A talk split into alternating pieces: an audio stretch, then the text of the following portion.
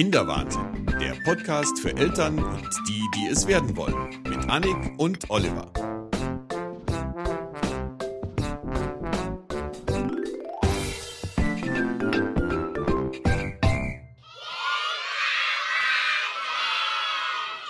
Hallo Annik.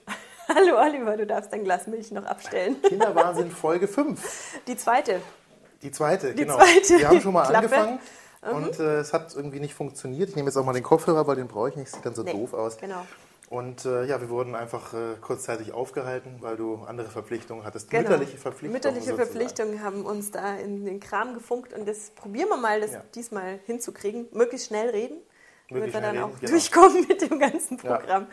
Genau, Kinderwahnsinn Nummer 5. Ähm, ich muss mich in erster Linie bedanken, weil wir nämlich, ähm, ja, mir wurde mein Wunsch erfüllt. Ich hatte ja, Ja. letztes Mal ein bisschen gebettelt um iTunes-Bewertungen und die haben wir bekommen und zwar ganz liebe, ähm, hat mich sehr gefreut. Eine einzige war dabei, die war nicht so lieb, äh, sondern von einer Mama, die ganz entsetzt war, weil ich Dinge gesagt hätte wie ähm, stillen, das vergessen wir mal lieber und da reden wir nicht drüber und das ist doch nichts.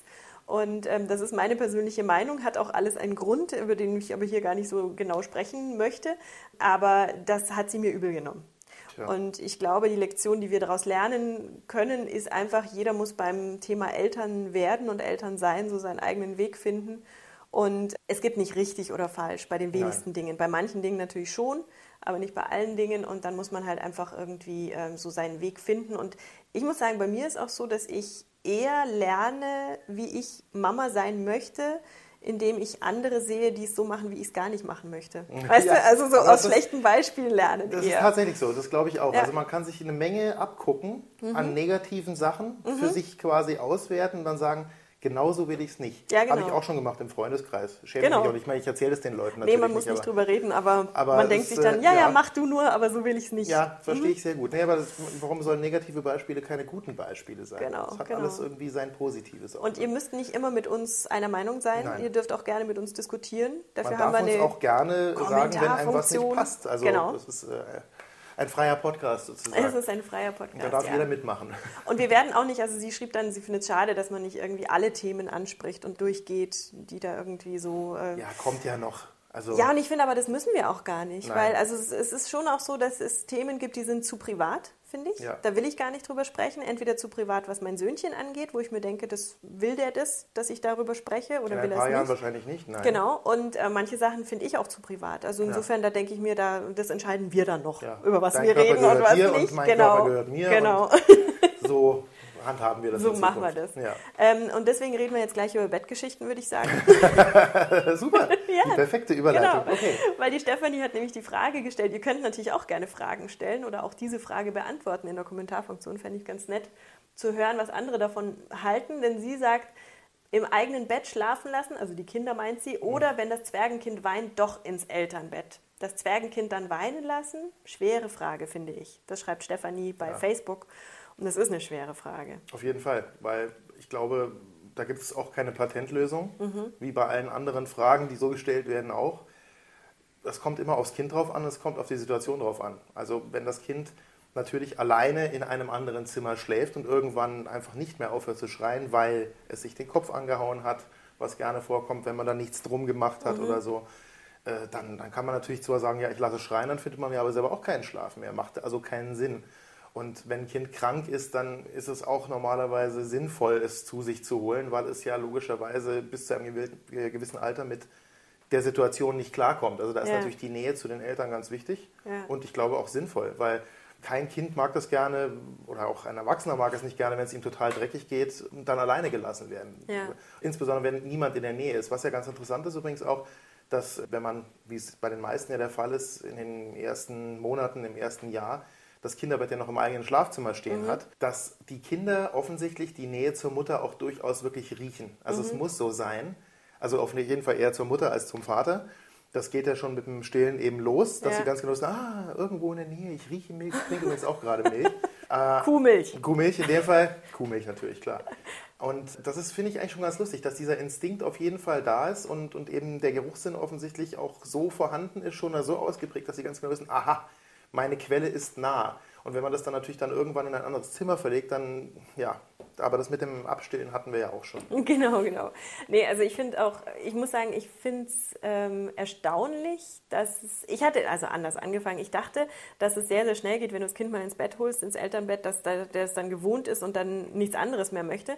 Bei uns ist es zum Glück gar nicht so. Also wir machen das relativ selten, also auch wirklich nur bei Krankheit oder früh morgens um vier oder sowas, wenn mhm. du dann dir denkst, ach komm, jetzt noch zwei Stündchen wenigstens halt durch, ja, und das geht im Elternbett halt dann doch meistens leichter, dann nochmal einzuschlafen. Und das genießt er auch sehr und genießen wir alle, aber dann ist für ihn auch wieder gut, wenn er wieder in seinem eigenen Bettchen schlafen ja. darf. Also ich glaube, der genießt es dann auch, wenn er da mal seine Ruhe hat und ähm, ist, ich, auch wichtig. eine härtere Matratze und das nach ihm riecht vielleicht oder keine Ahnung, so das Gewohnte ist. Ja. Also wahrscheinlich nerven ihn die schnarchenden Eltern auch manchmal. Man muss ja auch sagen, es ist ja auch irgendwo was Schönes, ja. wenn man das Kind mal bei sich hat man muss natürlich irgendwann auch mal den Zeitpunkt finden, wo man dann die Entwöhnung so, ja, so langsam mit 10 anfängt. ungefähr will ich ja, ihn dann nicht mehr unbedingt. Da ist es dann vielleicht, ja, also wird dann auch unangenehm und doch immer. sehr eng. Ja. Aber ich, ich, glaube schon, dass man irgendwann einfach für sich auch den richtigen Zeitpunkt erwischt haben muss, wann man damit mal anfängt. Weil ja. es gibt ganz, ganz viele Eltern, äh, ja, die können sich dann auch irgendwann nicht mehr wehren. Wenn das Kind einfach weiß, was es will, dann schläft es vielleicht schon gleich von, vom ins Bett gehen an im Elternbett. Und ich glaube, das ist nicht gesund auf Dauer. Also für nee, alle für alle nicht, nicht glaube ich auch, letzten Endes. Ähm, zu dem Schreien lassen übrigens, das ist was, das empfehlen mir alle. Also mhm. wirklich jeder, da gibt es ja auch dieses Buch, jedes Kind kann schlafen lernen und sowas. Und ja. das heißt ja immer so dieses ein paar Minuten schreien lassen und dann wieder reingehen mhm. und dann wieder schreien lassen und so. Und das würde immer funktionieren und viele schwören drauf, unsere Nachbarn auch. Und ich muss sagen, ähm, das ist was, das werde ich nicht machen. Also lieber stehe ich noch auf, wenn er 18 ist, nachts um vier, als dieses Schreien lassen. Das finde ich eine ganz, ganz, also für, da können mir 100 Theoretiker sagen, das funktioniert und das ist nicht schlimm ich finde den Gedanken, mein Kind im Bett schreien zu lassen, wenn es sich allein fühlt, auch mhm. wenn es nicht alleine ist und wenn es eigentlich nichts hat, also im Sinne von kein Bauchweh oder so, ich finde das einen ganz schrecklichen Gedanken, das will ich nicht. Ist ich will, dass das immer weiß, okay, wenn ich schreie, dann kommt da auch jemand, fertig. Ich glaube, man denkt sich das schön. Ja. Also während der Schwangerschaftsphase oder auch äh, vielleicht noch überhaupt, bevor man sich mit dem Kind auseinandersetzt oder überhaupt mit dem Gedanken, ein Kind haben zu wollen, auseinandersetzt. Und man beobachtet das so an Freunden, wenn man da mal abends zum Essen war und mhm. dann hat man von den Freunden nichts, weil die sind dann eigentlich die ganze Zeit nur beim Kind.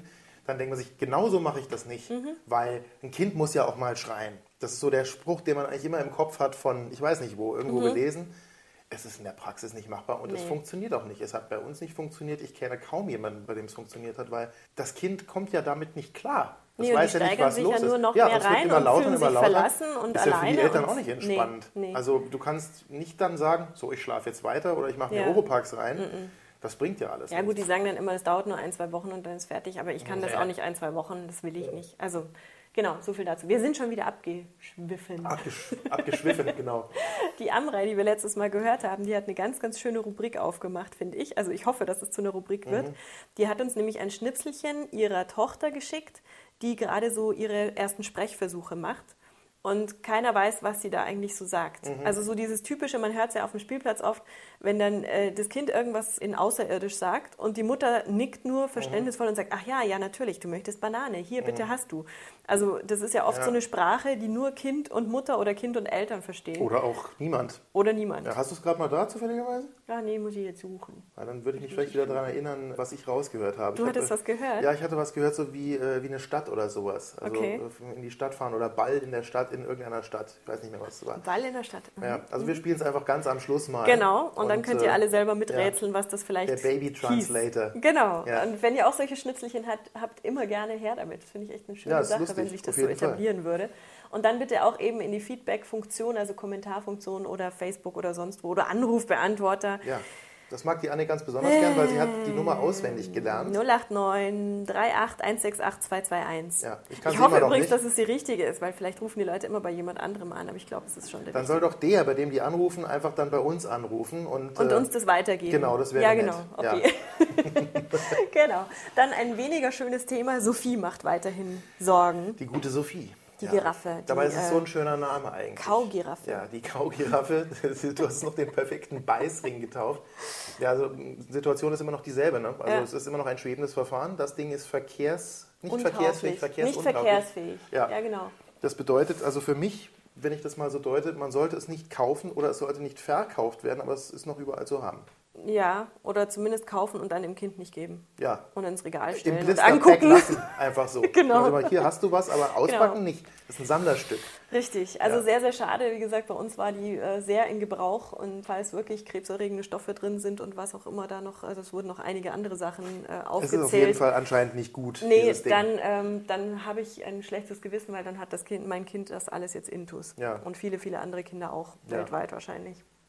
Ja, genau, das war also Sophie. Wir stellen auch dazu noch einen Link online. Könnt ihr mal genauer nachlesen. Sollte sich was tun, halten wir euch auf dem Laufenden. Genau, wenn wir es mitkriegen. Ja, wenn wir es mitkriegen, so wie beim letzten Mal. So, was haben wir noch? Äh, aktuelles Thema habe ich heute noch gelesen, eine Studie zum Thema Medienkonsum bei sieben oder acht, ab acht Jahren Acht bis aufwärts. zwölf, glaube ich, Acht bis so. zwölf. Ja. Du sagtest, glaube ich, sind an, äh, an Mädchen, Mädchen. hat man das Mhm. getestet. Klingt eigentlich fürchterlich, an Mädchen getestet.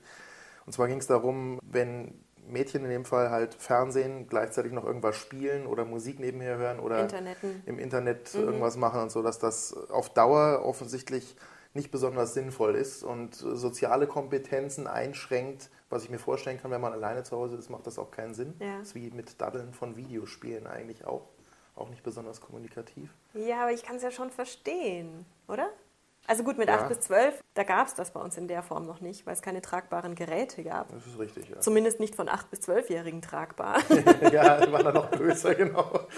Insofern ähm, gab es halt nur den Fernseher in dem Ja. einen Raum. Man hätte noch nebenbei Radio hören können, aber es hat auch nicht sehr viel Sinn ergeben. Also insofern kann ich jetzt für diese Altersgruppe schwer nachvollziehen, wie das dann gewesen sein muss. Aber jetzt, ich finde es auch schön, wenn ich mir irgendeine Sendung angucke und nebenbei twittern kann oder so. Kommt natürlich darauf an, es ist jetzt auch so, dass viele Sendungen, die heute laufen, meiner Meinung nach äh, man gar nicht mehr mit voller Konzentration verfolgen muss. Man Ja. konsumiert ja so nebenbei. Und das reicht auch meistens. Das reicht auch, also bei bestimmten Sendungen reicht es auf jeden Fall. Mhm. Halbe Gehirnhälfte höchstens. Ja, also ob das jetzt äh, das Volksmusikfest äh, oder das Winterfest Volksmusik war oder gerade, ja, genau. ja, Schanzenspringen, ich weiß nicht, oder Germany's Next Topmodel oder wie sie alle heißen. Ich meine, klar, diese ganzen Sendungen sind mittlerweile auch darauf ausgelegt, dass man nebenher irgendwas tut. Man wird ja quasi dazu aufgefordert. Ja, stimmt. Hier Rufen bei Sie Twitter, an. da bei Facebook, Ja, genau. rufen Sie an, kostet nur 2,50 Euro pro Minute, genau. wählen Sie jetzt.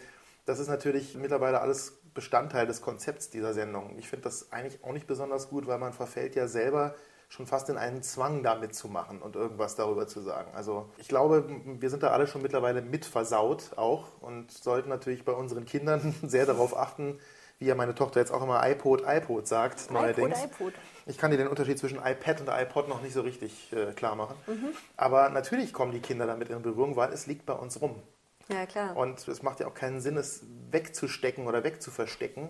Ich bin ja auch nach wie vor der Meinung, dass das iPad eher Segen als Fluch ist, weil ich mir vielleicht schon vorstelle, dass unsere Kinder irgendwann, wenn sie in die Schule gehen, in den Genuss kommen, vielleicht nicht so schwere Schulrenzen schleppen zu müssen, sondern vielleicht ihre Schulbücher dann doch auf so einem Gerät vielleicht dabei haben. ja. Wird Da knapp, aber, einiges, aber es wäre toll, wenn es irgendwann so wäre. Stimmt. Aber nichtsdestotrotz sollte man natürlich schon darauf achten, dass man ein Auge drauf hat, wie Ja. es benutzt wird und wie häufig. Also ich möchte meine Tochter nicht irgendwann mit allen Sachen gleichzeitig in ihrem Zimmer sehen. Ich glaube, das ist einfach falsch.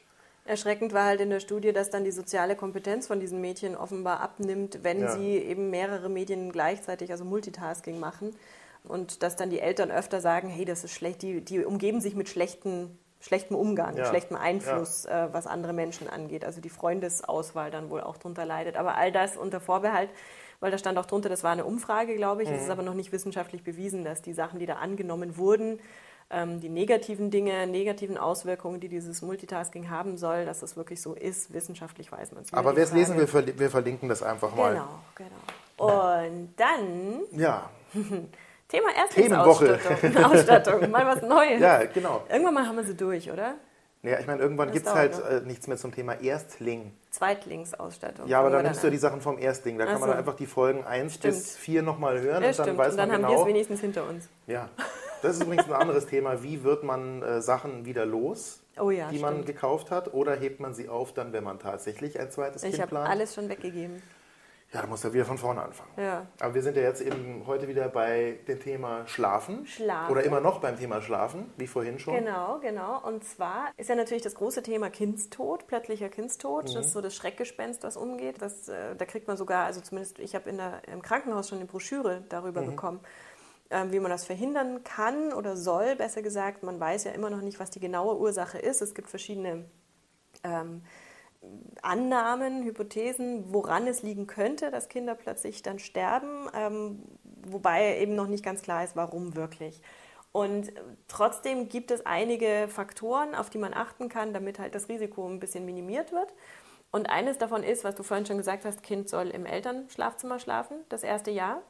Und das zweite ist, dass man eigentlich so ein ganz karges Bettchen haben soll. Also Kind nur im Schlafsack, mhm. ähm, auf einer Matratze, die natürlich bezogen sein sollte und dann aber kein Firlefanz außenrum, keine Rüschen, kein Nestchen, Kuscheltiere. kein Kuscheltiere, kein äh, Schnuffeltuch schon gar nicht, ähm, sondern halt nichts, wo die praktisch ersticken könnten oder in irgendwelche Kämpfe geraten könnten. Ja. Es geht dann natürlich auch noch um die Schlaflage, also da wird dann auch abgeraten, das Kind auf den Bauch zu legen. Ich bin zum Beispiel ein Bauchschläferkind gewesen, das war in mhm. den 70ern, glaube ich, alles noch nicht so bekannt. Da gab es auch keine Sicherheitsgurte im Auto für Kinder. Äh, stimmt, stimmt. und, ähm, und ich bin zum Glück auch groß geworden, aber das gilt jetzt heute auch als eines der Risiken. Also irgendwann können sie sich dann selber umdrehen, aber solange sie es nicht können, sollte ja. man sie auf den Rücken legen. Genau, und deswegen, äh, ich muss sagen, ich habe mich dran gehalten, größtenteils. Was ich, also auch mit Schlafsack und sowas, was ich nicht gemacht habe, ist äh, kein Nestchen. Also Nestchen ist dieses Stoffteil außenrum ja. um die Gitterstäbe im Gitterbettchen. Hat natürlich verschiedene Gründe, warum man das da anbringen kann. Es wirkt halt heimeliger, als wenn man irgendwie dann schon durch Gitterstäbe durchguckt, vielleicht früh am Morgen. Man haut sich nicht ganz so doll den Kopf an, weil die Kleinen, die drehen sich ja dann doch oder stoßen sich mal ja. mit den Füßen ab und knallen dann gegen die Holzlatten. Und bei uns hat es noch den praktischen Grund, dass der Kleine halt ständig seinen Schnuller durch die Gitterstäbe geschmissen hat und so bleibt er drin. Also das sind so verschiedene Nutzen. Ähm, und ich hatte dann aber trotzdem natürlich ein schlechtes Gewissen und wollte meinem Kind kein Risiko aussetzen und dann habe ich das so drum gewoben um die das Stäbe. Das ist eine sehr gute Idee. Und das äh, sieht auch ganz, ja. ganz nett aus, ähm, ist also nicht so wahnsinnig schlimm. Dadurch wird es etwas kürzer mhm. an einer Seite natürlich, klar. Aber ich habe es ganz straff drum gewickelt und da kann dann eigentlich nicht viel passieren, weil man hat ja eher die Angst, dass dieses Nestchen runtergerupft wird und dann ja. auf dem Kind liegt oder sowas. Und das kann dann nicht passieren. Was auch übrigens also ganz gut ist, es gibt ja diese, das ist ein fürchterlicher Name, Stillwurst. Ja. Also ich glaube, Stillkissen ist, äh, kann man auch sagen, also, ja. ja. Mhm. Also ich kann das tatsächlich nur unter Stillwurst, fand den Namen ganz grauenvoll, aber es erfüllt ja durchaus seinen Zweck für ja. bestimmte Situationen. Aber aus dieser Stillwurst kann mhm. man auch wunderbar, zumindest in dem Anfangskinderbettchen, auch noch so eine ja, wie soll man sagen, so eine Art Pufferzone oder, ja. oder Airbag bauen, sodass zumindest gewährleistet ist, dass das Kind nicht vielleicht dann doch selber dreht. Aber ich meine, am Anfang sind es ja so. Weil ich mir dann gedacht habe, kannst du nicht auch an so einem Stillkissen ersticken, wenn du dir das irgendwie draufziehst? Ja, die sind ja so doch sehr schwer. Also sie haben ja, ja meistens, also es gibt ja dann noch, das ist dann vielleicht ein Thema für eine andere Sendung, dieses Pucken. Ja, weißt. Du? Also was ja, man, hat bei uns äh, nicht funktioniert leider. Ja, bei uns auch nicht so richtig, aber ganz am Anfang schon. Also du kriegst mhm. es ja eben am Anfang beigebracht von der Hebamme. Mhm. Interessante Technik. Also kurz gesagt, ein Kind ganz eng einschnüren in eine Art Schlafsack. Genau. Ja, so eine und Zwangsjacke. Wenn es dann gepuckt ist, dann kann es sich ja eh nicht mehr bewegen. Nee, also stimmt. eigentlich überhaupt nicht. Ja. Es kann gerade mal den Kopf noch ganz mhm. wenig hin und her. Und in Verbindung eben mit diesem Stillkissen kannst du dann eben dafür auch nochmal sorgen, dass es noch mehr Festigkeit hat. Das ja. ist dann natürlich, also zusätzlich zum Pucken nochmal so ein Zusatzschutz oder auch vielleicht Wärme oder ich weiß es nicht. Aber also es hat teilweise ganz gut funktioniert. Auch. Wir haben dann das Stillkissen genommen, um das Kind, das anfangs so klein war, das sieht dann so verloren aus in so einem normalen Gitterbettchen. Dann haben wir es einfach quer reingelegt und halt die Hälfte des Bettes dann abgetrennt ja. durch das Stillkissen. Würden auch mehrere dann, drin schlafen können, ja, könnten ja. natürlich auch mehrere drin schlafen.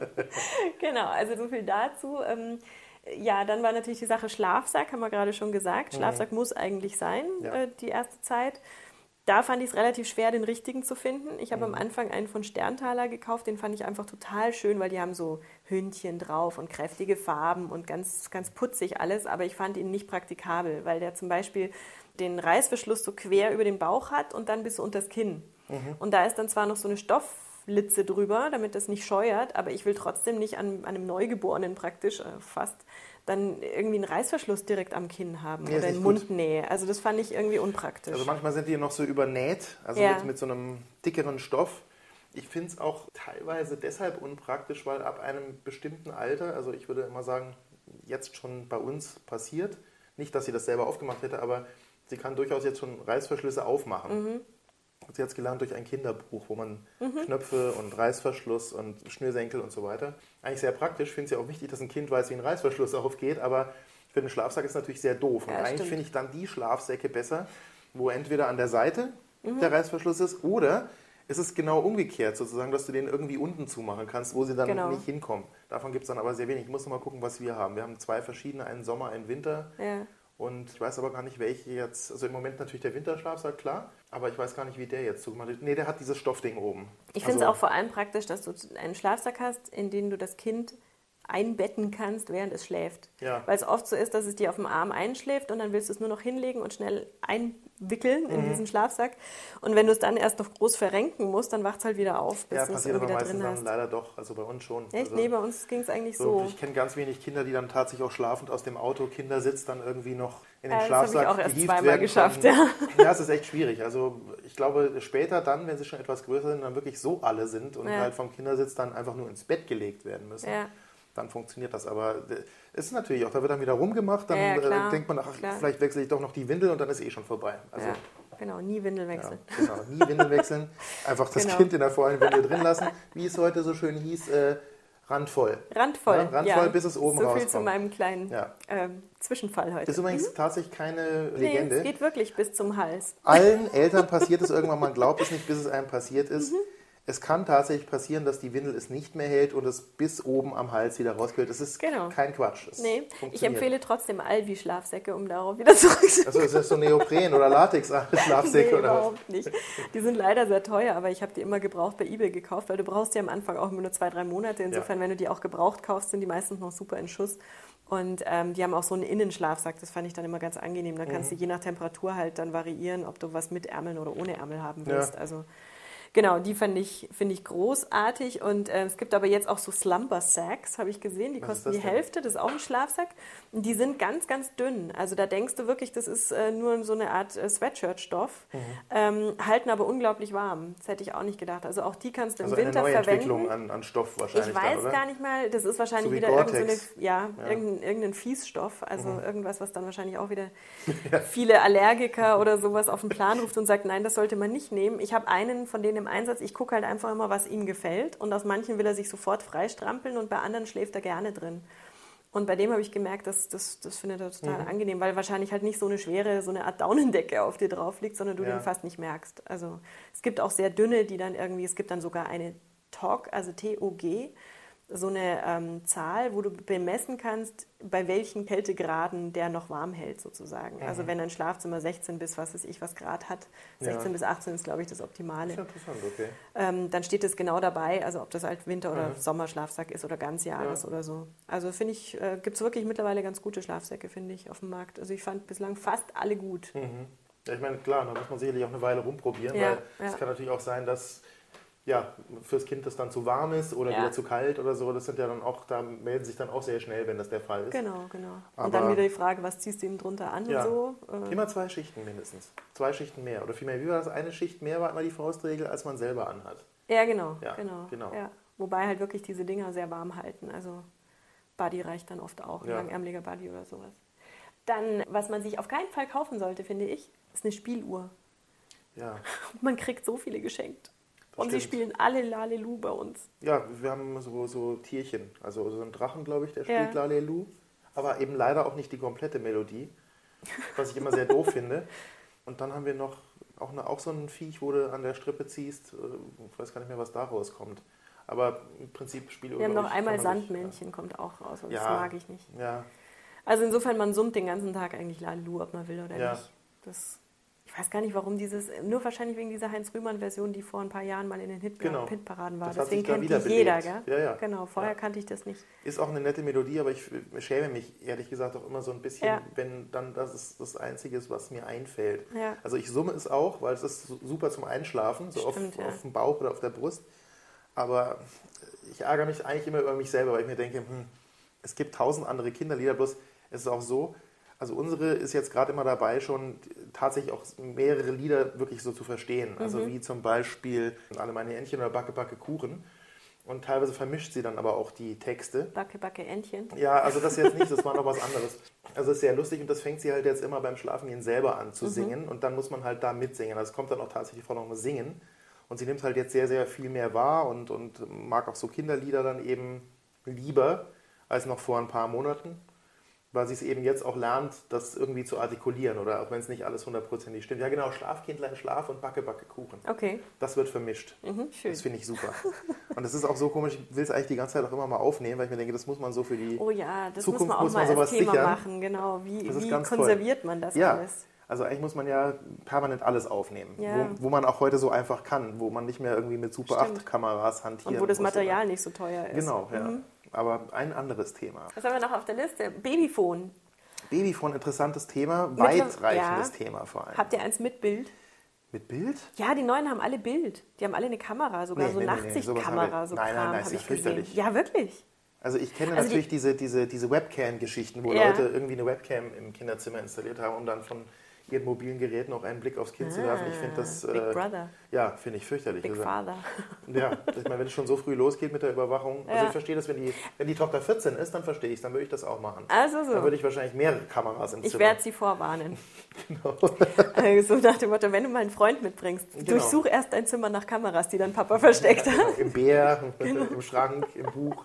Nee, Ja. also das, das habe ich gesehen, das gibt's und ich habe auch einen Fall gehört, wo das natürlich sehr viel Sinn ergibt und zwar, wenn ein Kind ähm, tendiert zu äh, epileptischen Anfällen, dass die Eltern sowas dann haben, dann finde ich das auch wirklich sinnvoll, dass man das Kind Das so ein bisschen Idee, ja. eben bildlich überwacht. Ähm, äh, wir haben das nicht, wir haben so ein, so ein gutes altes sogar, ich habe sogar eins gekauft, zu dem es schon längst die nächste Version gab, Mhm. weil da irgendwie noch die besseren Testergebnisse vorlagen und offenbar bei dem neuen Modell dann gespart wurde.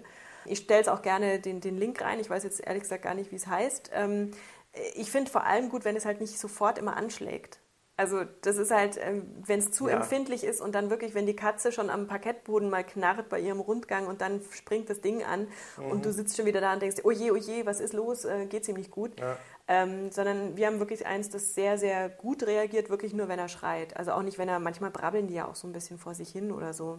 Das stimmt, ja. Und dann, das Ja. dürfen sie natürlich. Oder einfach mal einen Schluck aufhaben oder so. Mhm. Und da muss ja nicht gleich das Babyphone mal anspringen. Ich habe mich da auch sehr lange mit beschäftigt, Mhm. was soll ich kaufen. Weil mir wurde aufgetragen, du kaufst jetzt sowas. Mhm. Ist ja eigentlich auch so, normalerweise sind ja Männer immer sehr schnell dabei, wenn es um Technik geht, aber ich dachte mir immer, naja, also wozu? Brauchst Ja, ja nicht, weil ich du lässt halt die Tür offen. Also, genau, genau.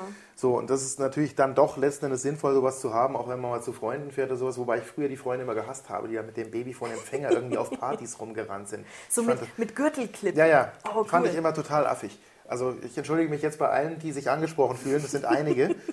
Aber äh, ich fand das immer total doof und ich habe es auch bis heute nicht gemacht, weil ich fand das wirklich immer doof. Also, Ja. Aber klar, wenn man sein Kind dabei hat oder eben auch mal wieder am normalen Leben teilhaben will, dann ist es natürlich sinnvoll, so Mhm. ein Babyphone dabei zu haben, wenn man das Kind irgendwo im Nebenraum, Besenkammer, Badezimmer oder so bei Freunden dann eben deponiert hat. genau. Aber ich habe dann tatsächlich sehr, sehr viel Zeit damit verbracht. Ich würde mal sagen, mindestens zwei bis drei Tage. Typisch Mann. Mhm. Typisch Mann. Ja, deshalb, weil, was machst du in so einem Fall? Du hast halt äh, irgendwie ein Testheft, was du äh, irgendwie in der Hand hast und liest, was gab es denn da und informierst dich mal. Dann liest du natürlich im Internet eine ganze Menge Kram, dann liest du Bewertungen bei Amazon oder auf Elternforen und so. Und dann ist natürlich bei äh, Babyfonen auch immer die große Diskussion, wie hoch ist die Strahlung von diesen Dingern. Und, upsa. Und dann habe ich halt festgestellt, also alle, die natürlich deckt Babyfone sind, das ist wie bei unseren Telefonen, die haben natürlich das Problem, dass sie strahlen. Das ist ja klar, das tun sie einfach. Viele von denen dann vielleicht schon nicht mehr, wenn sie irgendwie fest irgendwo auf der Station gesteckt sind, aber bestimmte Wellen gehen von diesen Dingern weg. Jetzt bin ich natürlich dann derjenige, der sagt, okay, also wenn man dann wie ich oder auch wie du ein WLAN zu Hause betreibt, dann muss man nicht anfangen, großartig über Decktelefone nachzudenken oder wenn Handys rumliegen. Also Elektrosmog ist ohnehin ein ganz großes Thema heutzutage. Auch wenn man immer noch nicht weiß, wie sehr beeinflusst es tatsächlich die Entwicklung oder auch erwachsene Menschen letzten Endes. Ich weiß halt, dass viele Leute, die viel mit dem Handy telefonieren und zum Beispiel Amalgam im Mund haben, eventuell darunter leiden können, weil halt der Kopf die ganze Zeit unter Strom steht. Aber was das jetzt für Auswirkungen auf Kinder oder auf Babys hat, man weiß ich nicht. Ja. Ich habe mich dann trotzdem dafür entschieden, kein deckt Babyphone zu nehmen. Ich hatte das große Glück noch von Philips aus der, jetzt schon, äh, das letzte Mal, glaube ich, haben wir es erwähnt, die Avent-Serie. Ja. Wir haben da eine ganze Menge Kinderzeug. Äh, ein reines Funk-Babyphone zu kaufen, was es Okay. erstaunlicherweise jetzt anscheinend nicht mehr gibt. Das sind tatsächlich ganz normale, ja, ich glaube, Radiofrequenzen, also ein, ein Analog-Babyphone, wenn du so willst. Springt auch manchmal vielleicht ein bisschen zu spät an, finde ich. Okay. Aber äh, es ist auf jeden Fall gewährleistet, dass es nicht so eine Strahlung hat wie ein Decktelefon. Oder wie ein Deck-Babyphone vielmehr. Jetzt, jetzt bin ich ja gespannt. Jetzt habe ich wahrscheinlich hier wieder das totale Strahle-Ding und weiß es nicht, oder? Das kann natürlich sein, ja, weil du dich vorher nicht informiert hast, weil wir uns dann noch gar nicht kannten.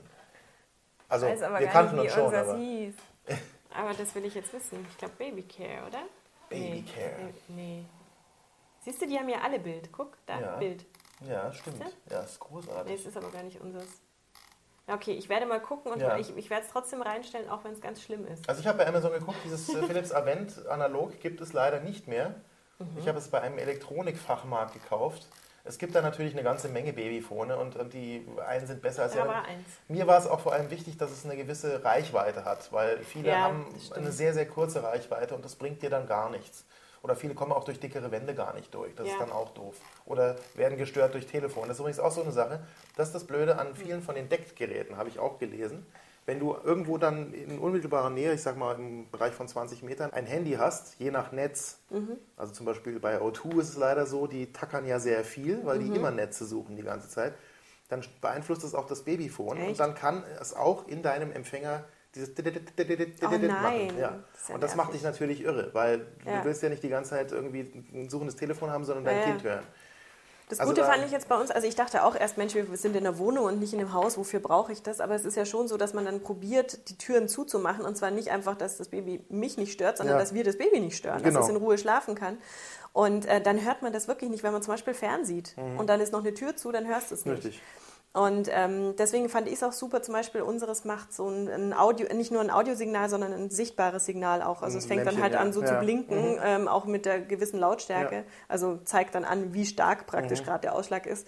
Ähm, sodass du dann auch, falls du gerade was Lautes guckst oder hörst oder Kopfhörer aufhast, es trotzdem mitbekommst. Also insofern, genau, stellen wir mal unsere Mhm. Ja. beiden online. Was mir zum Beispiel jetzt gar nicht wichtig war, noch abschließend dazu, äh, viele werben damit, dass sie sagen, ja, absolut abhörsicher. Das ist mir Ja, zum Beispiel vollkommen wurscht. Weil das ist ja das Kinderzimmer. Also mir ist nur wichtig, Also- dass es sich nicht mit anderen Babyphonen stört.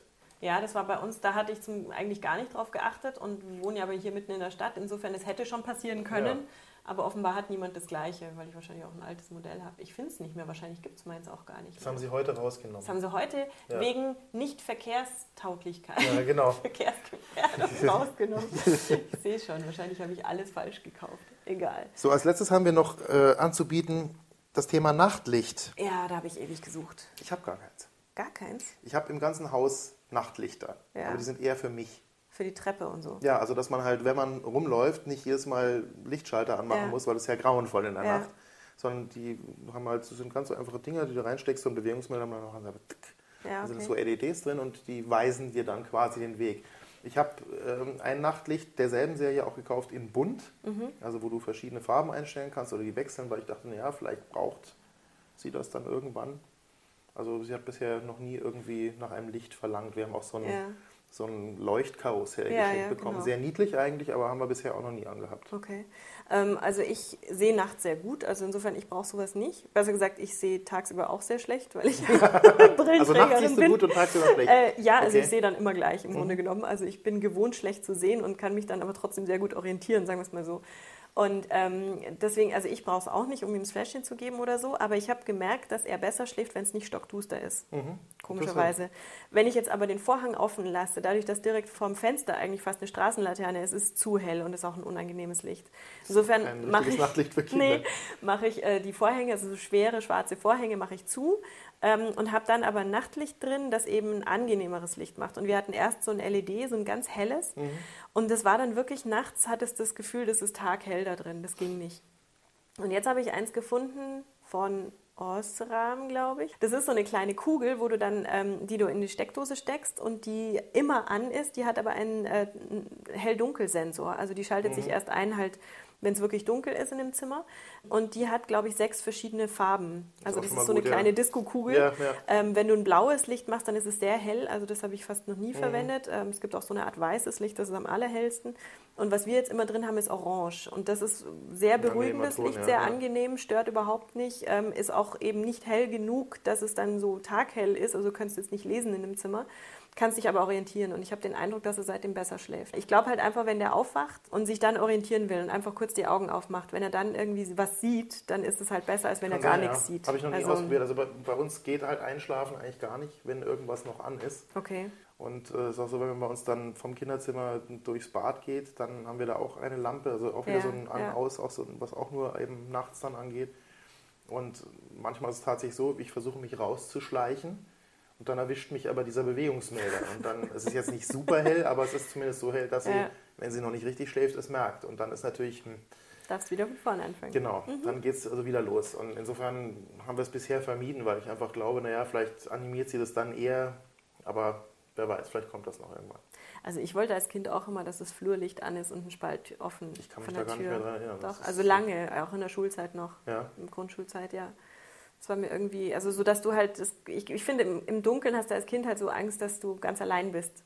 Da fühlt man sich alleine. Mir fällt gerade wieder ein, doch, ich hatte was, ich hatte kein Nachtlicht. Es gab so, so Monster-Aufkleber äh, mit so Phosphorfarbe ja, drauf. Bestimmt auch ganz gesund. Meinen, wahrscheinlich, ja, ich habe es ja nicht gegessen, aber ja. die hatte ich an meinen Nachttisch dran geklebt. Ja, und, genau. und da konntest du dann halt immer so die Umrisse von den Monstern konntest du so erkennen. Ich weiß nicht, ob ich das gemacht habe, weil ich das Licht brauchte oder weil ich es so wahnsinnig cool fand. Das weiß ich nicht mehr. Ja, ob man sich von Monstern so beruhigen lässt, gell? das ist die Frage. Ja. naja, das Nachtlicht war so eine Anschaffung jetzt wegen des neuen Kinderzimmers in erster ja. Linie. Das hat man natürlich im Schlafzimmer noch nicht.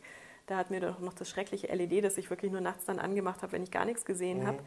Aber ja, wir haben, wie gesagt, dann so mit jetzt, wie alt war er, 13 Monate, 14 Monate, ähm, beschlossen, dass er ein eigenes Zimmer kriegt, haben die ganze Wohnung umgeräumt. Und jetzt hat er sein eigenes Zimmer und schläft da auch und es ging von Anfang an wunderbar. Ich hatte ja ein bisschen Angst, dass das nicht so gut geht, mhm. plötzlich in einem anderen Zimmer schlafen. Aber dadurch, dass er die Wohnung kennt und das Zimmer kennt, war das irgendwie ja. gar kein Problem. Und er ist noch in Hörweite natürlich zu uns, also auch kein Problem. Und es ist toll, auch mal wieder abends im Bett lesen zu können, weil ich habe halt gar kein Licht mehr gemacht in dem Zimmer, wenn er da schon geschlafen hat, ist auch klar. Das ja. genieße ich gerade total. Und dann war es aber komisch, so irgendwie kleines Kind, hat wenig Möbel, ist auch klar. Was willst du ihm schon groß äh, an Schränken reinstellen?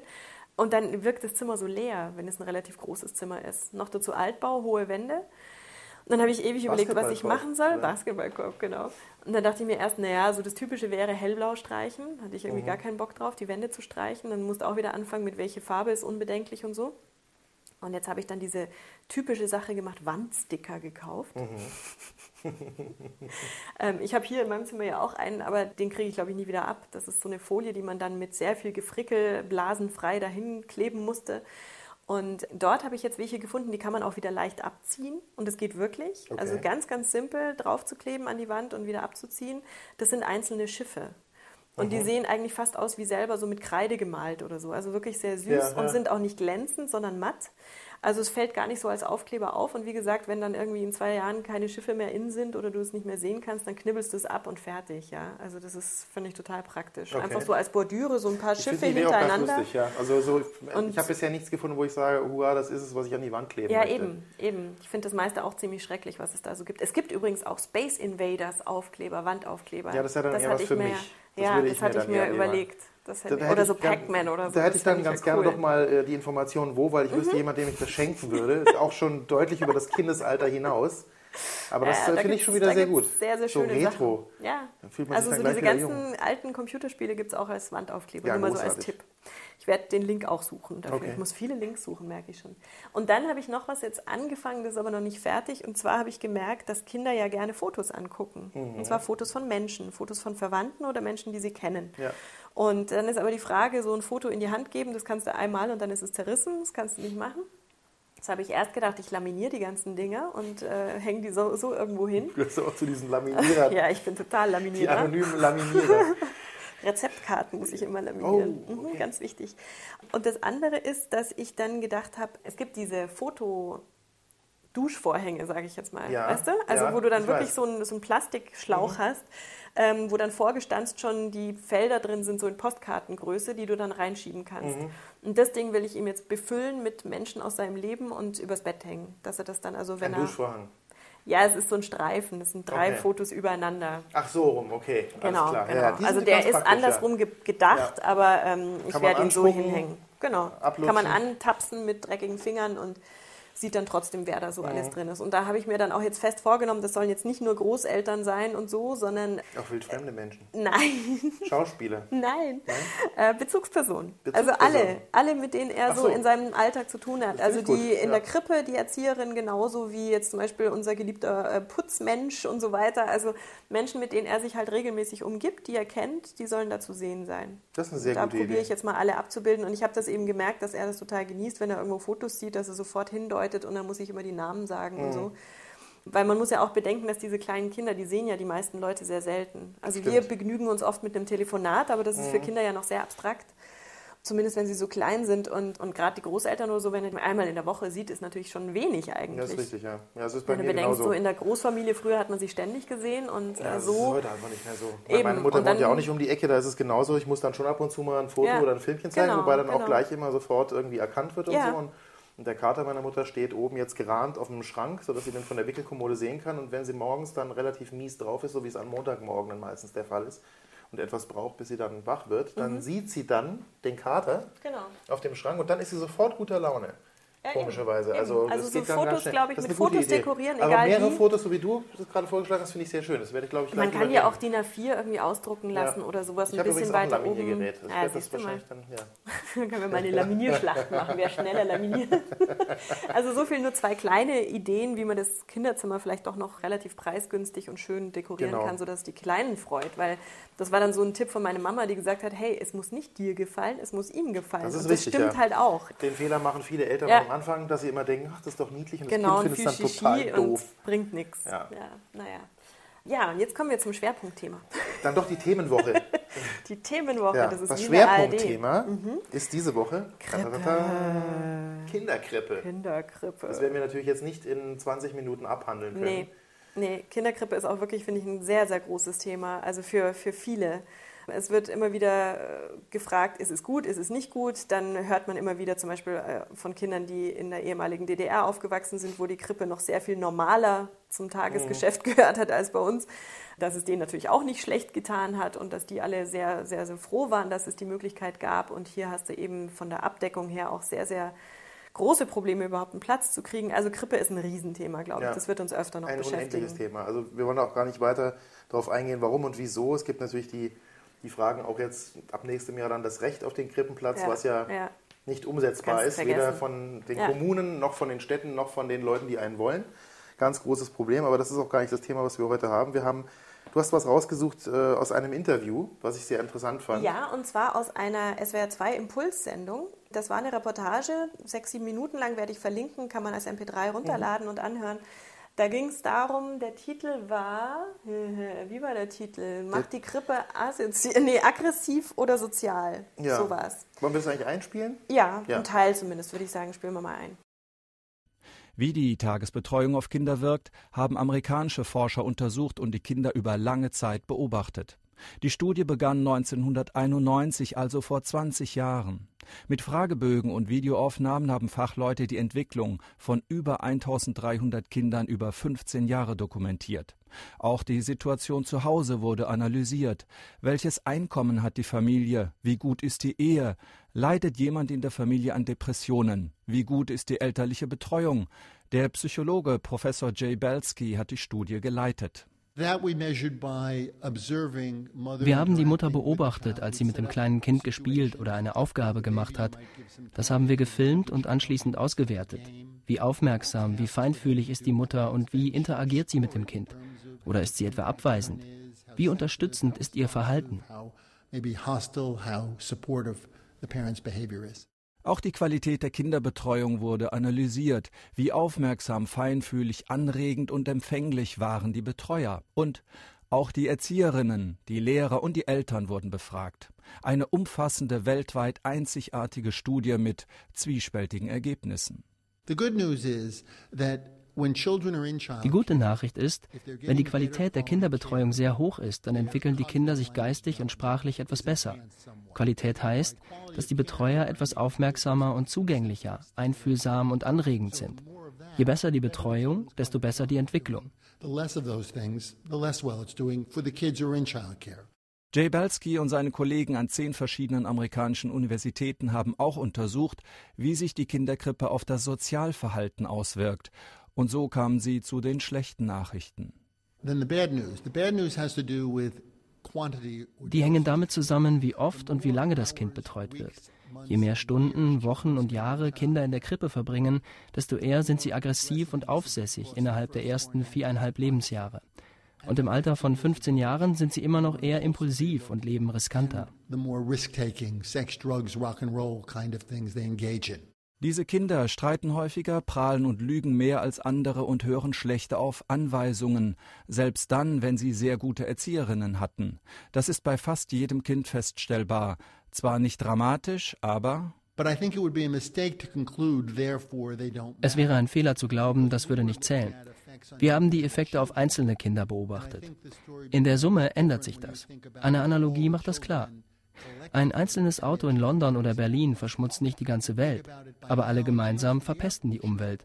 Wenn also die Auswirkungen einer Krippenbetreuung auf ein einzelnes Kind gering sind, die Effekte auf alle Kinder gemeinsam addieren sich. Ich fand es sehr interessant. Auf der anderen Seite muss ich sagen, es ist natürlich da wieder die Frage, es sind vorwiegend jetzt amerikanische Studien. Ich ja. würde mal sagen, das ist ein ganz großer Unterschied, wie in Amerika Krippen funktionieren zu Deutschland zum Beispiel oder zu anderen ja, Ländern. Ja, weiß ich zu wenig drüber. Ich weiß gar nicht, wie das da läuft. Daycare. Also ich, ich habe jetzt auch keine Krippe von innen gesehen in ja. Amerika, aber ich äh, weiß eben oder kenne einige Geschichten, das System ist da einfach etwas anders als bei mhm. uns. Natürlich das Grundsystem schon und auch wann kommen die Kinder dahin und was wird mit ihnen gemacht, aber ich würde jetzt einfach mal sagen, äh, ohne jetzt da hoffentlich jemand auf die Füße zu treten, dass unser Krippensystem, glaube ich, ein etwas besseres ist. Ja. Und ich würde jetzt das nicht so unbedingt unterschreiben, was da rausgekommen ist. Nee, ich auch. Nicht. Also zumindest nicht für das, was ich von den deutschen Krippen jetzt weiß. Und wie ja auch erwähnt wurde, es ist nur ein Faktor von vielen. Es ja. hängt natürlich davon ab, was hast du für eine Erzieherin in der Krippe? Wie ist die, die Gruppenstärke? Wie viele Kinder sind da? Was für Kinder sind da noch? Mhm. Ja, in, in, wahrscheinlich auch natürlich davon auszugehen, in was für einem Stadtviertel oder in was für einer Umgebung ist diese ja. Krippe. Was, also was für andere Probleme gibt es da schlichtweg auch noch im, im Leben der Kinder und so weiter? Ähm, mit was für einem Elternhaus wachsen die auf? Natürlich auch ein ganz großer Faktor. Also ich finde es sehr, sehr schwer, das so zu übertragen. Genauso. Ja, Wir sind jetzt beide in der glücklichen Lage, einen Krippenplatz zu haben. Deine Maus geht ein bisschen länger, glaube ich. Sind sechs, sieben äh, Stunden am Tag? Ja. Genau. Ähm, meiner drei bis vier, wenn er denn mal gehen wird. ist er immer noch in der langen Eingewöhnungsphase. Ähm, das ist übrigens auch ein großes Thema, finde ich, diese Eingewöhnung. Da gibt es ja verschiedene Modelle, wie man das macht, ob mhm. kurz und schmerzlos oder das Berliner Modell, wo man dann immer langsam die Zeiten verlängert, wo die Mama nicht mehr da ist das und so weiter. So, ja. Genau. Ja. Und äh, es ist trotzdem sehr individuell. Ich glaube, manche Kinder schaffen es von wirklich von einem Tag auf den anderen, habe ich schon gehört, äh, wo es dann gar kein Thema ist. Auch vor allem die ganz kleinen Kinder und andere Kinder tun sich ein bisschen schwerer. Ich glaube aber nach wie vor, dass es gut ist, einfach weil die Kinder eine feste Gruppe haben. Also, weil wenn man auf den Spielplatz geht, dann hast du immer andere Kinder um dich rum, mit denen du dich dann zankst oder verstehst. Mhm. Aber so ähm, bist du gezwungen, jeden Tag mit Menschen, die du magst und mit Menschen, die du nicht magst, praktisch genau. äh, auszukommen. Und das finde ich sehr, sehr gut. Also einfach schon sehr früh zu lernen, Konflikte entweder zu lösen, zu begegnen, aus dem Weg zu gehen, wie auch immer. Dass man das also in so eine, so so eine Gruppendynamik kennenlernt, ja. weil die wird uns unser ganzes Leben umgeben letzten Ich glaube Endes. eben auch, dass sie sich sehr viel voneinander abgucken. Also das ja. habe ich im ersten halben Jahr schon gemerkt, dass einfach sehr, sehr viele Sachen, weil ja die Kinder gemischt sind vom Alter, sind ja nicht mhm. alle gleich alt. Das ist bei der Krippe, glaube ich, von 1 bis 2,5 bis 3 sogar bis maximal. Kindergarteneintritt, ja. ja. Und da merkst du einfach dann, wie viel einfach sie voneinander einfach lernen genau. und wie viel sie mitnehmen auch. Also ja. ich würde sogar mal behaupten, selbst dann vom Krabbeln, meistens kommen sie ja krabbelnd in die Krippe und einige laufen ja schon oder stehen zumindest auf zwei mhm. Beinen schon, dass da Kinder einfach auch mehr animiert werden, bestimmte Sachen nachzumachen. Wie ich letztes Mal schon gesagt habe, eben dieser Spruch von Karl Valentin, Erziehung bringt genau. nichts, weil sie machen eh alles nach oder gucken sich alles ab. Das ist es auch, glaube ich, da ich möchte jetzt gar nicht mal unbedingt sagen, dass es vielleicht äh, schlechter oder besser ist, wenn man das Kind dann eher zu Hause mhm. eben aufzieht, ohne Krippe. Ich glaube, beides hat seine Vor- und Nachteile, aber eben auch wie in der vorhin erwähnten Studie ist es ja so, es kommt immer erstmal aufs Elternhaus drauf an, wie wächst das Kind überhaupt auf, wann ja. gibt man es denn dann irgendwo hin. Aber ich finde Krippe gut. Also ja. ich finde es ein Ich finde sowieso ehrlich System. gesagt unser komisches Gesellschaftssystem nach wie vor sehr schwierig für Kinder. Mhm. Also dieses das, das, Typische ist mittlerweile Kleinfamilie, äh, höchstens zwei Kinder, ein bis zwei Kinder, meistens ein Kind in der Stadt. Und dann äh, ist die Situation doch meistens noch so, dass der Mann dann irgendwie tagsüber nicht da ist und arbeiten geht und du hockst dann als Frau mit dem Kind allein zu Hause. Das mhm. ist für, eine, für, ein Kind, finde ich, eine ganz blöde Situation. Ja. Weil von der Mutter kannst du nicht viel lernen, sage ich jetzt mal so. Ja? Also die Grundsachen, die hast du irgendwann mal drauf und dann reicht es aber auch. Ja. Und die Mama will auch nicht ständig mit dir spielen, zwölf Stunden am Tag. Und so dieses sich mit Gleichaltrigen irgendwie dann umgeben, das ist wichtig. Und das haben wir halt nicht mehr durch die, den Verlust der Großfamilie. Also insofern ja, stimmt, ja. Ja. mit verschiedenen Menschen, auch in so anderen Altersgruppen regelmäßig Kontakt hat. Und das geht halt in so einer Krippe äh, wirklich sehr, sehr gut, finde ich. Also auch mal eine andere Erzieherin als Bezugsperson ja. zu haben. Nicht nur immer mich oder nicht nur immer nur, nur die Großeltern als Alternative, mhm. sondern wirklich mal eine ganz andere Frau, die vielleicht das alles anders macht ähm, aber das muss ja nicht unbedingt schlechter sein. Also ich sage ja auch nicht, dass ich die Weisheit mit dem Löffel gefressen habe und alles richtig mache, sondern der soll ruhig mal sehen, dass es auch anders geht ja, ja. und ein anderes Leben gibt. Und das finde ich, also ich habe den Eindruck, dass, es, äh, dass er sehr profitiert davon, dass ja. ihm das sehr gut tut mit den anderen Das glaube ich auch. Also Wir haben ein, ein Interview dazu mit der Sandra gemacht. Die ist Kindererzieherin in einer Krippe in München. Und die hat uns so ein bisschen erzählt, wie denn so der Tagesablauf ist und wie die Ausbildung läuft und so weiter. Das können wir uns ja mal anhören. Hallo Sandra, du arbeitest hier in einer Kinderkrippe bei München. Wie genau ist denn die Berufsbezeichnung? Also ich bin staatlich anerkannte Kinderpflegerin. Wie wird man denn Kinderpflegerin? Also ich bin erst 19, bin erst auf der Hauptschule gewesen, habe dort meinen qualifizierenden Hauptschulabschluss dann gemacht, bin dann zunächst auf die Berufsfachschule für Kinderpflege gegangen, die dauert zwei Jahre und ja, nach den zwei Jahren, wenn man die Prüfung schafft, ist, ist man dann schon staatlich anerkannte Kinderpflegerin. Mit 19 bist du ja nun relativ jung für so einen Job. Warum hast du dich für diesen Beruf entschieden? Ja, also sagen wir es so, also meine Schwester, die ist zwölf Jahre älter wie ich und mein Bruder ist neun Jahre älter wie ich. Und ja, da ich das Nesthäkchen in der Familie war, hat meine Schwester sozusagen immer auf mich damals aufgepasst. Und sie ist dann auf den Gedanken gekommen, Kinderpflegerin zu werden. Also meine Schwester ist auch Kinderpflegerin. Und dadurch, dass sie dann Kinderpflegerin war, ähm, bin ich dann mit ihr auch oft in die Kinderkrippe gegangen. Ja, und habe da relativ früh schon Erfahrungen mit kleinen Kindern gemacht. Auch ähm, ich habe einen Neffen, der ist mittlerweile zwölf Jahre alt, bin also mit acht schon Tante geworden. Ja, ich konnte mir nie etwas anderes vorstellen. Also wir mussten in der Schule ja auch Praktikas machen und ja, mich hat immer nur das interessiert, die Arbeit mit den Kindern. Ja, und habe mich relativ schnell entschieden, dass ich nur das machen will und habe es dann auch gemacht und bin jetzt immer noch total begeistert. Ja, und bin total zufrieden. Dieser Job bedeutet ja auch sicherlich viel Stress. Lärm und weinende Kinder sind ja nur ein Teil davon. Hast du dich daran gewöhnt und kannst du das ausblenden oder nimmst du auch viel von deiner Arbeit mit nach Hause? Ja, also es ist schon ein sehr anstrengender Job, auch manchmal sehr stressig, aber einfach die Arbeit mit den Kindern, es erfreut einen selber auch. Und klar gibt es manche Tage, wo man dann wirklich nach Hause geht und richtig fertig mit den Nerven ist, aber ähm, also mir macht es mittlerweile nichts mehr. Also ich habe da überhaupt keine Probleme damit und ähm, mir macht einfach die Kinder mit den, also die Arbeit mit den Kindern so sehr Spaß, dass ja ich das schon ausblende. Also wie ist denn so ein Tagesablauf mit den Kindern? Ja, also bei uns ist jetzt um halb acht werden, also können die Kinder gebracht werden. Ja, dann bis um halb neun sollten sie eigentlich da sein, beziehungsweise Viertel von neun. Währenddessen ist Freispiel, also die Kinder können spielen, was sie möchten. Wir sind natürlich dabei, wir spielen mit den Kindern, wir geben ihnen Anregungen. Dann um 9 Uhr wird aufgeräumt und wir machen dann unseren Morgenkreis. Ja, dort äh, begrüßen wir uns und singen ein Lied oder ein Fingerspiel, je nachdem, welche Jahreszeit ist. Ja, danach geht es dann schon zur Brotzeit über um Viertel nach neun. Bei uns ist jetzt generell, dass es ähm, Brot gibt mit einem Aufstrich und ähm, Obst oder Gemüse. Ja, das dauert dann natürlich seine Zeit. Danach äh, räumen die Kinder selbstständig dann ab. Dann gehen wir zum Händewaschen. Danach sind wir dann in der Gruppe wieder. So, je nachdem, wie das Wetter ist, gehen wir dann in den Garten oder bleiben drinnen. Und ja, dann machen wir natürlich auch verschiedene Aktivitäten, wie wir gehen in die Turnhalle oder wir basteln mit den Kindern oder wir gehen in unseren Nebenraum oder in den Flur. Also je nachdem, das machen wir meistens spontan aus. Ab und zu haben wir auch Projekte, die dann über ein paar Wochen gehen.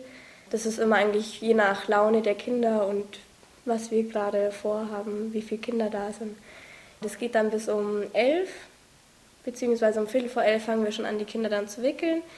Um elf wird dann wieder aufgeräumt und gibt es dann Mittagessen bis um halb zwölf in etwa. Danach gehen wir wieder ins Bad, Hände waschen und dann werden auch die Zähne geputzt. Und nach dem Zähneputzen versammeln wir uns nochmal dann in der Gruppe und ja, dann geht es eh schon zum Schlafen. Also bis zwölf spätestens sind die Kinder eigentlich immer im Bett. Die ersten Kinder werden schon abgeholt bis halb eins. Die anderen Kinder schlafen dann bis um Viertel vor zwei. Dann werden sie natürlich nochmal gewickelt und ja, danach ist dann nochmal Freispiel in den Gruppen, bis die Kinder abgeholt werden. Beziehungsweise die Kinder, die länger bleiben wie drei, gibt es nochmal eine kleine Brotzeit. Ja, und bis vier werden die meisten Kinder abgeholt, jedoch haben wir auch bis fünf offen. Das ist ja ein ziemlich volles Programm. Warum glaubst du, dass vorwiegend Frauen diesen Beruf ergreifen? Ja, also es sind ja wirklich nur Frauen. Und ich denke mal, also erstens, dass Frauen ja eh viel mehr Bezug zu Kindern haben. Auch diesen, ja, nicht Mutterinstinkt, aber man hat ja trotzdem zu den Kindern irgendwie mehr den Drang. Und ich denke ja, dass Männer, ja, es gibt viele andere Berufe, die sie wahrscheinlich bevorzugen. Und auch wegen am Geld äh, die Rolle, denke ich mal, dass Männer eher dann einen anderen Job wählen als den, weil ich finde, ähm, Kinderpflegeerzieher ist eher so eine Herzsache. Also man sollte es nicht wegen am Geld machen, weil so viel, also ich finde, man wird unterbezahlt für den Job. Also man kann damit leben, aber es gibt natürlich bessere Jobs. Gibt es denn Aufstiegschancen als Kinderpflegerin? Ja, also ich könnte jetzt weitermachen als Erzieher, also auf die Fachakademie gehen, würde nochmal drei Jahre dauern. Dann wäre ich eben staatlich anerkannter Erzieher, wobei man auch nicht, also man verdient auf jeden Fall mehr, aber so sehr viel mehr ist es auch nicht. Genau, das wäre die eine Möglichkeit natürlich zum Erzieher. Wenn man Erzieher ist, kann man natürlich auch zum Beispiel mal im Kindergarten eine Krippe aufmachen, übernehmen. Das andere, was man machen könnte, auch zum Beispiel zum Heilpädagogen oder Ergotherapie, Logopädie. Man könnte eigentlich alles weitermachen. Also man müsste wahrscheinlich erstmal den Erzieher machen und dann kann man noch weitermachen. Also auch als Werklehrer, was ja wieder ein bisschen andere Richtung ist oder ja, was ich mir zum Beispiel auch mal überlegt habe, auf die Berufsoberschule zu gehen. Da kann man auch sein Abitur danach holen und dann studieren. Also ist eigentlich noch alles möglich. Nun ist ja bekannt, dass es eigentlich immer zu wenig Betreuungsplätze bzw. Kinderbetreuer gibt. Glaubst du, dass mal abgesehen vom Gehalt viele Menschen vielleicht gar nicht auf den Gedanken kommen, einen Job in dieser Richtung zu ergreifen? Ja, also Erstens denke ich natürlich, ähm, also es wird viel gesucht, das ist klar. Also es werden noch immer mehr Kinder, also auch in den Krippen natürlich merkt man jetzt, die Eltern müssen einfach arbeiten gehen, deswegen gibt es immer mehr Krippenkinder. Ja, und dadurch, dass es so viele Kinder gibt, ist natürlich dann Personalmangel. Und ich denke, viele interessieren sich nicht so für Kinder, weil sie denken, später habe ich ja dann eh meine eigenen Kinder und ja, ich weiß nicht, die, also in jungen Jahren kommt man ja eigentlich auch nicht viel dazu, äh, Kontakt mit Kindern zu haben, außer man hat noch jüngere Geschwister oder ältere, wo eben Kinder bekommen. Und ich denke, in dem Punkt haben sie nicht viel Erfahrung mit Kindern und dann interessiert es einen natürlich auch nicht, weil wenn man die Erfahrung mit den Kleinen nicht hat, dann entscheidet man sich, glaube ich, auch nicht einfach dazu. Also das ist erstens ein Punkt und zweitens ja einfach halt, würde ich auch sagen, das Geld, das sich viele dann doch entscheiden, es nicht zu tun oder dann noch sich weiterbilden und weiterbilden und ja. Wenn man sich dafür entscheidet, sein Kind in eine Krippe zu bringen, gibt es ja erstmal eine Eingewöhnungsphase. Wie läuft denn diese Eingewöhnung so ab? Ja, also es ist ähm, an, am Anfang so, wir haben ein Erstgespräch erstmal mit der Mutter bzw. mit dem Vater, ähm, wo das Kind auch dabei ist. Dann wird erstmal halt geklärt schon mal ja, wichtige Formalitäten und ähm, über das Kind, was wichtig ist. Und dann erklären wir ihnen auch schon mal die Eingewöhnung, damit es halt dann nicht mehr so schwer fällt, wenn es wirklich soweit ist. Und ja, dann ist es so, dass die Mutter bzw. der Vater, je nachdem, wer die Eingewöhnung macht, also es sollte auch nur eine Person sein, kommt dann mit dem Kind an dem Tag, meistens um acht oder halb neun. Und dann ist es so, dass die ersten drei Tage, also wir machen unsere Eingewöhnung nach dem Berliner Modell, das heißt, dass die ersten drei Tage ist der Vater oder die Mutter mit dabei im Raum, jeweils eineinhalb Stunden. Genau, und dann ist es natürlich so, dass wir uns also hauptsächlich ums Kind kümmern, dass wir schauen, dass es schon mal einen Bezug auf uns hat und ähm, bieten uns dem Kind immer wieder an. Natürlich auch mit der Mutter, mit dem Vater ähm, immer wieder reden und es gibt ja auch viele Sachen zu klären, wie das Kind bestimmte Sachen macht, wie es ist, was es ist und ja, das dauert seine Zeit und nach drei Tagen ist es dann so, dass wir die erste Trennung probieren. Also es kommt auch immer aufs Kind drauf an. Man weiß nie, wie es verläuft. Ideale Kinder haben nach eineinhalb Wochen dann sogar eine Eingewöhnung schon fertig teilweise. Die anderen brauchen vielleicht vier, fünf Wochen. Also es kommt immer aufs Kind drauf an. Und wir wollen die Kinder ja auch nicht hetzen. Wir haben ja unsere Zeit. Und genau, dann ist es halt so, nach dem vierten Tag fangen wir dann mit einer Trennung an von ja, 15 Minuten. Da sieht man schon mal den ersten Eindruck, wie das Kind hat, wenn die Mutter, der Vater aus dem Raum ist. Und ja, manche Kinder haben überhaupt kein Problem damit und andere fangen dann an zu weinen. Da probieren wir dann natürlich die Kinder zu trösten. Manche lassen sich dann schnell beruhigen, manche natürlich nicht so schnell. Und da sieht man dann schon mal. Also wenn natürlich ein Kind länger weint und sich schlecht beruhigen lässt von uns, dann merkt man natürlich gleich, dass es wahrscheinlich ein bisschen länger dauert. Bei anderen ist es dann so, dass dann am fünften Tag schon eine halbe Stunde Trennung ist. Es ist so, dass wenn Freitag ist, wird Montag nochmal die gleiche Länge der Trennung gemacht und dann Dienstag wieder etwas länger. Also es ist dann so, dass dann eine Stunde ist und dann sind zwei Stunden, drei Stunden, vier Stunden. Also es stockt sich dann immer auf. Und ja, je nachdem eben wie das Kind ist, eigentlich sollte es nach drei Wochen komplett abgeschlossen sein, die Eingewöhnung. Und genau. Glaubst du, es ist sinnvoll, ein Kind relativ früh in eine Krippe zu bringen, weil es dort vielleicht besser gefördert werden kann und auch früher in Kontakt mit anderen kommen kann als zu Hause? Ja, also ich finde schon, also es macht natürlich Sinn, weil ähm, einfach das Soziale mit den anderen Kindern auch und ähm, es ist ja dauerbeschäftigt sozusagen bei uns und ähm, es lernt natürlich sehr viel in der Krippe.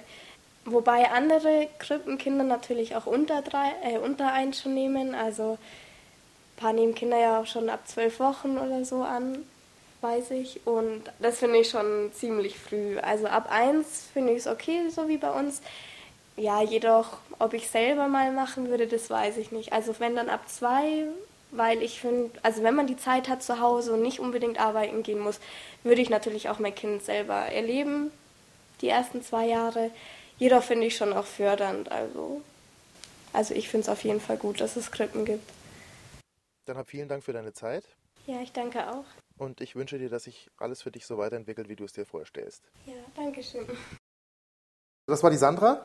Ich fand es eigentlich ganz interessant, weil gerade das Thema, warum gibt es so wenig Kindererzieherinnen? Mhm. Das ist ja auch so eine Sache. Es gibt ja Bedarf ohne Ende. Mhm. Es wird gesucht ohne Ende. Aber ich fand es ganz schön, sie hat eigentlich gesagt, das ist keine Frage des Geldes, es ist eine Herzenssache. Glaube ich sofort. Wobei ich sagen muss, ich war ähm, bei dieser Eingewöhnungszeit, war ich ja auch so selber mal mit dabei und mal Mäuschen, wie es in so einer Krippe mal einen ganzen Tag abläuft. Und ich muss sagen, ich hätte da schon Lust drauf. Da hätte, das hätte ich mir nie gedacht, aber es ist wirklich, es ist, ich habe dann gesprochen, also bei uns, wir haben, wir haben das große Glück, dass in unserer Einrichtung sogar ein Mann arbeitet. Das ist toll, ja. Also ein, eine Frau und ein Mann ähm, als Gespann sozusagen die das Ganze wuppen. Und er hat neu angefangen und dann habe ich ihn halt gefragt, warum er das überhaupt macht, warum er sich für den Weg entschieden hat. Er wird wiss, äh, wissen, dass er jetzt da nicht das große Geld scheffeln wird in seinem Leben. Und dann hat er gesagt, ja, es ist doch toll, wenn dir jeden Tag die Arbeit Spaß macht und wenn du jeden Tag lachen musst bei der Arbeit. Stimmt, ja. Und das ist wirklich, ich meine, gut, du musst, du musst halt wirklich ja. dafür dann in Kauf nehmen, dass du gerade als Mann, äh, glaube ich, äh, schon auch mit, mit gewissen Naserümpfen in der Gesellschaft teilweise zu tun hast. Also ich, als Frau, wenn du sagst, du bist Erzieherin, das ist absolut okay, mhm. ja. Aber ich glaube, wenn du als Mann sagst, du bist Erzieher, dann wirst du eher komisch angeguckt. Das hat zum Beispiel Cem Özdemir gesagt, mhm. von den Grünen. Der ist gelernter Erzieher. Ach, und er hat gesagt, gerade als Türke, ähm, wo dann die Mutter, ja. was hat er immer gesagt? Er hat, glaube ich, gesagt, die Mutter hat dann eher so ungefähr gesagt, ja, dann wird doch lieber Drogendealer. Das ist man bei uns gewohnt, aber doch nicht Erzieher, ja. Also, also wie männliche Hebammen das, werden ja, auch nicht so gilt, ernst genommen, ja. Wie heißen die denn eigentlich? Hebammer? Hebammer. Hebammer? Nein, mhm, nein, nein.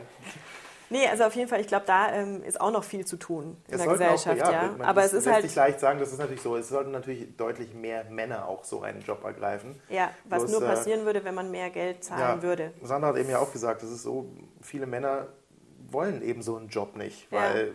da ist ja keine Aufstiegschance. Da, es liegt meistens Frauen ja auch eher im Blut, sich um Kinder zu kümmern Aber ich kann mir schon vorstellen, dass, ich könnte es mir genauso gut vorstellen, wahrscheinlich wie du auch, wenn gar nichts mehr geht, ist das mhm. gar nicht so ein schlechter Job. Also man müsste halt natürlich erstmal die Ausbildung dazu machen. Aber ja, ja, das ist natürlich das, wahr. Und das ist jetzt auch nicht unbedingt die total leichte Ausbildung. Ja. Und äh, dann kann man sich ja da auch immer weiterentwickeln. Aber ja. Ich glaube, es ist ein lohnenswerter Beruf. Ja.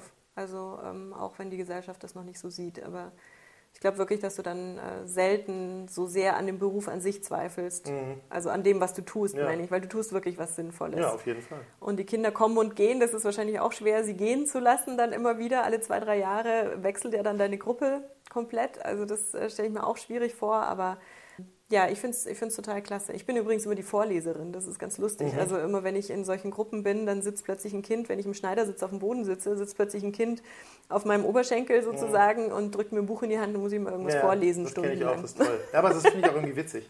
ja, ist auch total schön, ja. macht auch Spaß. Also übers, aufs Vorlesen freue ich mich sowieso. Vorlesen ist, noch, ist eine tolle Sache. Ist noch muss kein man Interesse da. Ja. Also bei uns ist es auch so eher so Bücher blättern mhm. und es heißt zwar mal lesen, aber also wenn man dann anfängt zu lesen, ist keine Geduld. Nee. Ist, und es äh, geht auch auf den Kopf blättern, es geht ums ja, Blättern. Ja, genau. Ja, aber das kommt dann noch. Ja, jetzt haben wir noch was auf der Liste, was wir eigentlich äh, aufgrund der Zeit schon fast wieder verschieben sollten. Ne? Was haben wir denn noch auf der Liste? Wann sollte man einen Krippenplatz oh suchen? Oh Gott. Äh, ja, ich würde sagen so ungefähr ein bis zwei Jahre vor Empfängnis. Ja. ja. genau. Also bevor man sich entschlossen hat, ein ja. Kind zu kriegen, sollte man schon... Es kommt darauf an, wo man wohnt letzten Endes. Also ich habe äh, Bekannte, die dann eher so eine halbe Stunde weg wohnen von München, in einer kleineren Gemeinde. Ähm, und die kriegen ihre Krippenplätze nachgeschmissen. Also ja, ist, ist aber auch, nicht kein Problem. So. Nee, nee, überhaupt nicht. Also es kommt wirklich sehr darauf an, wie die Gemeinde tickt, worauf dort Wert gelegt wird. Also manche machen das ja auch relativ gezielt, damit dann junge Familien dorthin mhm. ziehen. Natürlich ein ganz geschickter Schachzug. Und es gibt ein paar Gemeinden im Osten von München, da weiß ich, da funktioniert es sehr, sehr gut. München ist desolat. Also wie die meisten Großstädte wahrscheinlich. Ja, also München ist wirklich, ähm, ich war bei den städtischen Krippen zur Anmeldung, da war er zehn Monate alt, elf Monate alt, sowas. Und ich war die Einzige, die zu diesem Termin mit Kind kam. Und die anderen kamen als Pärchen Händchen haltend und ja. noch nicht sichtbar schwanger. Genau. Also, und da wurde ich dann schon ein bisschen belächelt und habe dann gesagt, ja, ich weiß schon, aber ich wollte es mhm. wenigstens mal versucht haben. Ja, es kann ja sein, dass irgendeiner wegzieht oder keine Ahnung. Es ist ja doch eine relative Fluktuation ja, eine dann in so einer Stadt. Aber in der Stadt, ja, es ist fürchterlich. Du kannst es echt vergessen. Also, wobei ich jetzt auch gehört habe, dass mit Kindergar Kindergartenplätzen auch nicht ganz einfach ist. Also, ja, dass da auch viele ja alle Krippenkinder dann auch wahrscheinlich in den Kindergarten. Ja, also aber ich dachte halt, weißt du, in den Kindergarten bin ich auch schon gegangen und es war eigentlich normal, dass die meisten Kinder in den Kindergarten gingen. Ich dachte, die Situation hätte sich aber verbessert. Es war deutlich weniger Bevölkerung zu dem Zeitpunkt als wir in den Kindergarten gegangen sind. Du musst dir mal überlegen, wie auch die Orte. Aber wir um überaltern doch. Ja, das ist jetzt wieder ein anderes Thema. Nein, aber die Orte waren einfach damals viel kleiner ja, ja. um die Städte herum. Also mittlerweile sind, sind ja eigentlich die Orte an die Städte, wachsen ja immer näher dran. Ja, das stimmt schon. Und es wird immer mehr gebaut, es ziehen immer mehr Leute zu. Viele Leute ziehen natürlich bewusst auch gerade an den Rand der Stadt oder aufs Land, weil sie einfach ihr Kind lieber in der Natur aufwachsen lassen wollen. Ja. Und deshalb ist die Situation mittlerweile schon fast genauso schlimm wie in den Städten, glaube ich. Ja. Also bei uns war es auch so, wir sind ein 6000 oder 5.000 bis 6.000 Einwohner mhm. Nest bestehend aus mehreren Gemeinden, alle zusammengeschlossen. Und wir haben jetzt schon äh, drei Krippen mhm. und vier Kindergärten. Mhm. Und da kannst du dir vorstellen, es ist trotzdem da Mangel da. Also ja, klar, als, als wir, und wir waren wirklich ganz, ganz, ganz früh da, also eigentlich eine Woche oder zwei Wochen nach der Geburt, da hieß es schon, ja, dann gucken wir mal. Also wir mhm. setzen sie auf die Warteliste und äh, ich weiß nur, es waren, glaube ich, 40 Leute auf der Warteliste und 15 davon haben einen Platz bekommen. Mhm. Und da wird auch sehr genau geguckt, gehen beide arbeiten, beide ja, Eltern ja, genau, oder ist der genau. eine freiberuflich oder wie auch immer. Also es wird da schon geguckt, aber es ist da natürlich auch Mangel. Und dadurch, dass natürlich immer mehr Menschen jetzt aufs Land ziehen, weil auch immer mehr gebaut wird, wird es natürlich auch immer weniger Plätze zur Verfügung geben. Ja. Also ich weiß nur, bei uns werden eigentlich permanent äh, Kindererzieher gesucht. Ja, also, das stimmt. Es gibt, stimmt. In jedem Blatt siehst du irgendwie die Anzeigen. Das ist nicht nur bei uns so. Also es ist eine sehr, sehr schwierige Situation. Also wir haben in den städtischen eben nichts bekommen und dann habe ich weitergesucht übers Internet größtenteils nach anderen Möglichkeiten und bin letzten Endes bei einer Elterninitiative gelandet, schwieriges Wort. Mhm. Ähm, und muss sagen, am Anfang hatte ich da ein bisschen Angst davor, weil du wirst schon sehr eingespannt. also du musst dann, ja, du musst dann wirklich regelmäßig Sachen machen, ja. Du musst halt regelmäßig kochen für alle Kinder. Du musst regelmäßig zu Elternabenden gehen. Du musst äh, Mitglied in einem Verein werden, musst da dann auch ein Amt übernehmen und so weiter. Also es ist schon sehr viel mehr, als wenn du halt sagst, okay, ich zahle jeden Monat so und so viel Geld Und dafür habe ich meine Ruhe, ja, wie ja, es so in städtischen ja. Einrichtungen ist. Aber ich glaube mittlerweile, dass es vielleicht sogar ganz gut ist, weil es dann schon auch Kontakte schafft mit den anderen Eltern, weil man ja so ein Team ist, das mhm. praktisch ein Ziel hat, das ist die Kinderbetreuung und äh, selber halt auch ein bisschen was dafür tut. Also das finde ja, ich, find ich ganz angenehm. Ähm, bei mir geht es auch zeitlich, weil ich ja Freiberufler bin. Wenn ich jetzt da wirklich in den Stunden immer arbeiten müsste, weiß ich nicht, wie ich das dann wuppen würde, wenn ich dann noch kochen muss für alle. Mhm. Aber ähm, ich habe auch wahnsinnig Panik vor diesem ersten Kochtermin, dass dann alle Kinder sagen, bäh, esse ich nicht. Ja, also so solche Möglichkeiten gibt es halt auch aus der Not heraus geboren. Die sind dann alle finanziert, Städten, mitfinanziert ja. von der Stadt, also unterstützt, weil die Städte natürlich sehr, sehr froh darüber sind, wenn Eltern selber initiativ werden, letzten Endes. Das ist ja genauso wie bei den Tagesmüttern.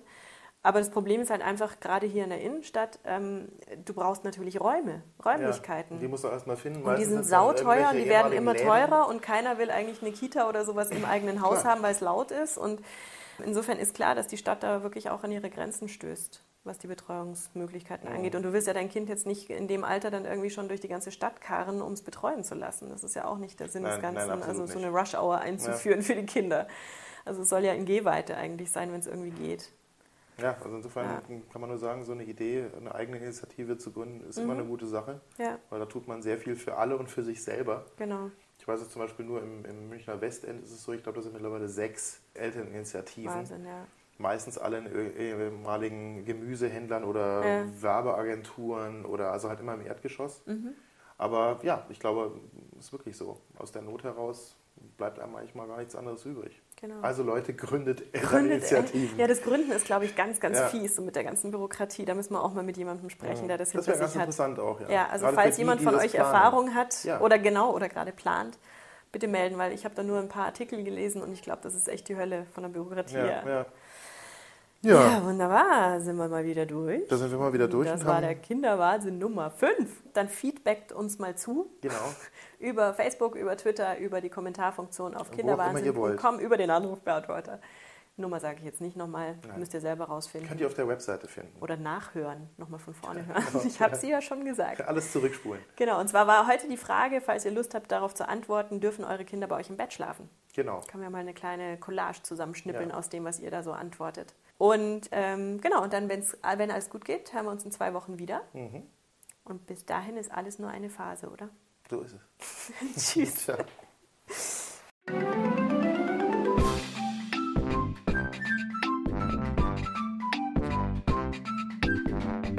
Kinderwahnsinn, der Podcast für Eltern und die, die es werden wollen, mit Annik und Oliver.